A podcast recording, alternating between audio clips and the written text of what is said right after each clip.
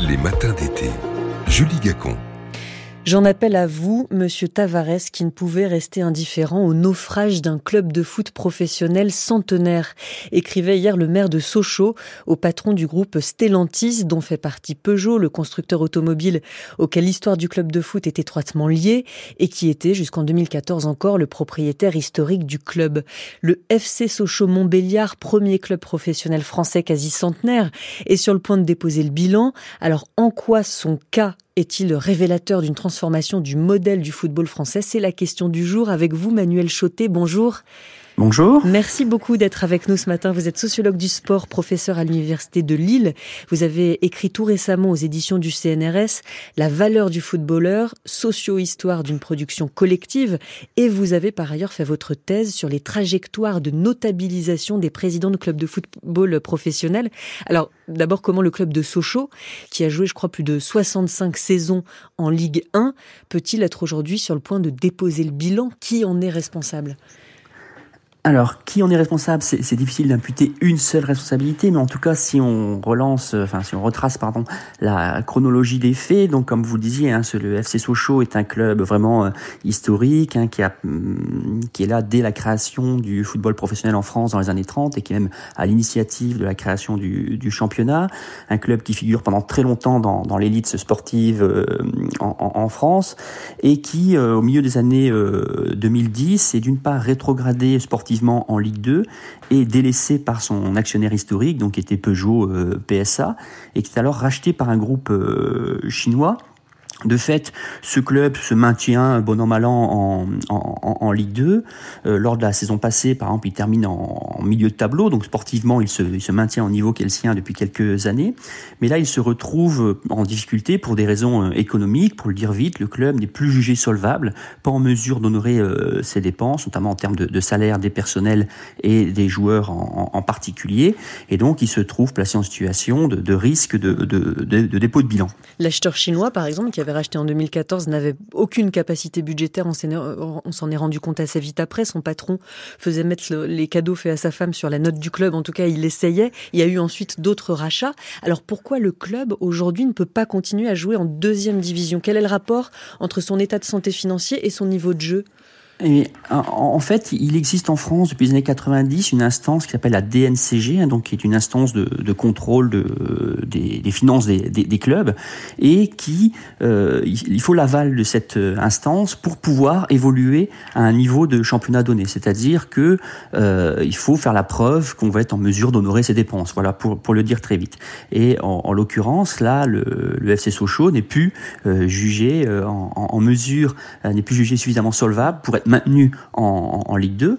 Donc la, menace qui court, c'est d'une part d'être rétrogradé en National 1, mais donc la division inférieure, hein, qui est une division qui n'est officiellement pas professionnelle. Mais là encore, il faut faire la preuve de pouvoir financer euh, le club pour pouvoir s'y maintenir. Et donc le, risque, c'est que effectivement le club soit placé en, dépôt de bilan. Voilà pourquoi le maire de Sochaux en a appelé hier dans une lettre ouverte au, PDG de Stellantis, euh, à qui appartient Peugeot, euh, lui a demandé donc de, de financer euh, une partie de du club, euh, il faut préciser que Stellantis a vu ses revenus nets augmenter de 14% au premier trimestre 2023, euh, bénéficiant de la hausse de vente mondiale de véhicules électriques. Euh, Carlos Tavares a quant à lui touché fin 2021 une prime de 19 millions d'euros. Donc le maire de Sochaux en, en appelle à lui.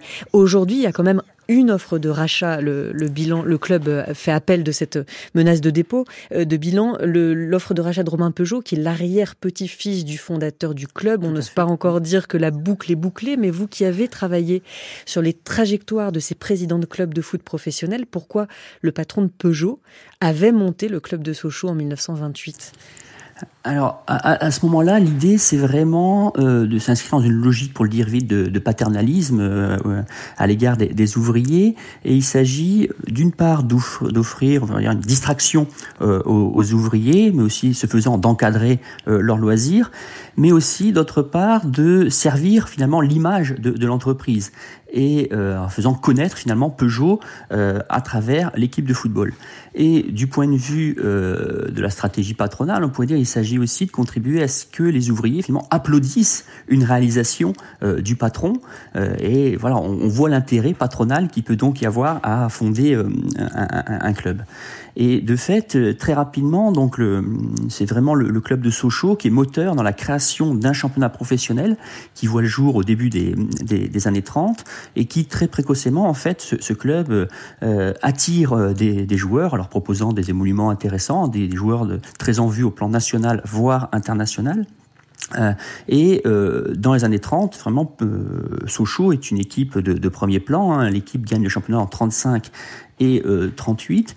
Et le club est assez révélateur de ce qu'est à l'époque le championnat de football professionnel, qui est dominé par des clubs de province et qui appartiennent à des groupes industriels. Et par exemple, les grands clubs de l'époque, c'est Sochaux, Roubaix.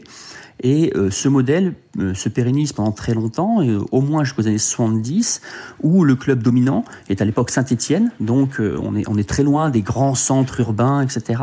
Et ce n'est qu'à partir des années 80 qu'un grand club parisien émerge à Paris.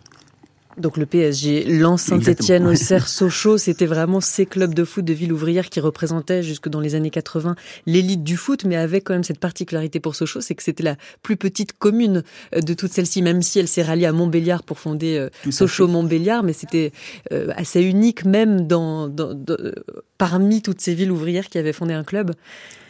Oui, oui, mais en fait, c'était clairement adossé sur la puissance économique du groupe euh, Peugeot mm. euh, qui, euh, qui, qui, finançait le club. Et d'ailleurs, il y a vraiment une particularité forte dans, dans ce club, c'est que pendant très longtemps, les présidents du, du, club sont des salariés de chez Peugeot ce qu'on retrouve pas, par exemple, dans, dans, les villes, dans les villes que vous avez, vous avez pu citer, où c'est un entrepreneur local qui investit euh, dans, dans le club et euh, cet investissement participant d'une stratégie de notabilisation à l'échelle euh, locale. Là, c'est une logique différente à, à, à Sochaux puisque c'est vraiment le club de Peugeot. Alors, est-ce que le maire de Sochaux peut convaincre le PDG de Stellantis de mettre la main au portefeuille en disant que les ouvriers du groupe sont toujours aussi attachés au club, que les matchs de foot à Sochaux restent euh, la fête et le moment de liesse qu'ils ont été? Euh, personnellement, j'en doute. En tout cas, ce qui est sûr, c'est que cette, euh, cette lettre ouverte est, révélatrice en fait d'une sorte de transformation. En fait, pendant très longtemps, les présidents des clubs sont majoritairement des gens qui sont issus du territoire où est implanté le club et à ce titre fortement attachés à ce territoire.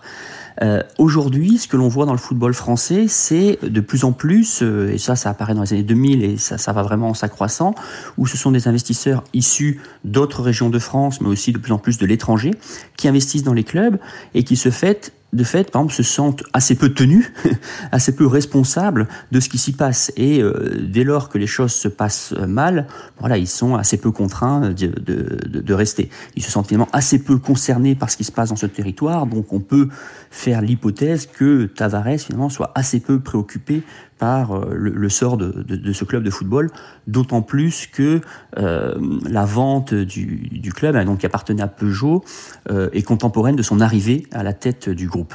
Et aujourd'hui, si on regarde les clubs de foot professionnels en France, quelle proportion fonctionne encore selon cet ancien modèle avec des capitaines de l'industrie locale? Quelle proportion dépend de, capitaux étrangers? Alors, euh, on est à peu près, euh, je, je, je, fais le compte mhm. mentalement, à peu près, je crois qu'il y a 6-7 clubs qui aujourd'hui sont encore dirigés par des entrepreneurs euh, locaux avec des têtes de pont comme Reims, Montpellier, voire Lorient.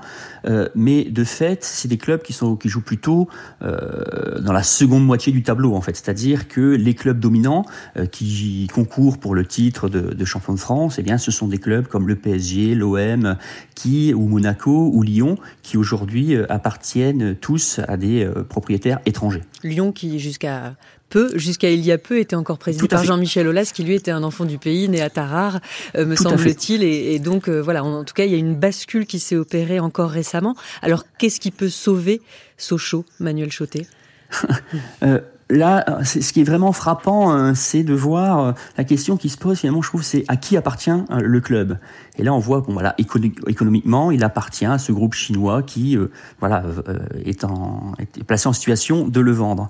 Mais en même temps, on voit que symboliquement, il appartient finalement aux gens du cru, les, les, groupes de supporters, le maire de Sochaux, qui se mobilisent pour essayer de continuer à faire euh, existait le club. Et de fait, je trouve tout à fait significatif que la première tentative de reprise qui est apparue ait été portée par Romain, euh, Romain Peugeot, hein, donc comme vous l'avez dit, arrière-petit-fils du fondateur du, du groupe euh, Peugeot.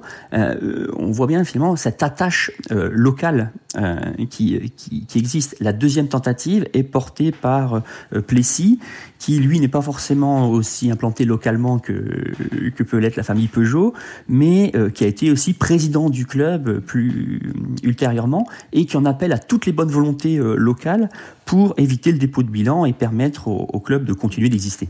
En attendant, vendredi dernier avait lieu ce qui était peut-être le dernier entraînement du FC Sochaux-Montbéliard. Son entraîneur, en tout cas, en a parlé comme d'une cérémonie mortuaire. Merci beaucoup, Manuel Chotet, d'avoir été avec nous, sociologue du sport et professeur à l'Université de Lille. Je rappelle le titre de votre dernier ouvrage paru l'année dernière aux éditions du CNRS, La valeur du footballeur, socio-histoire d'une production collective. Merci beaucoup.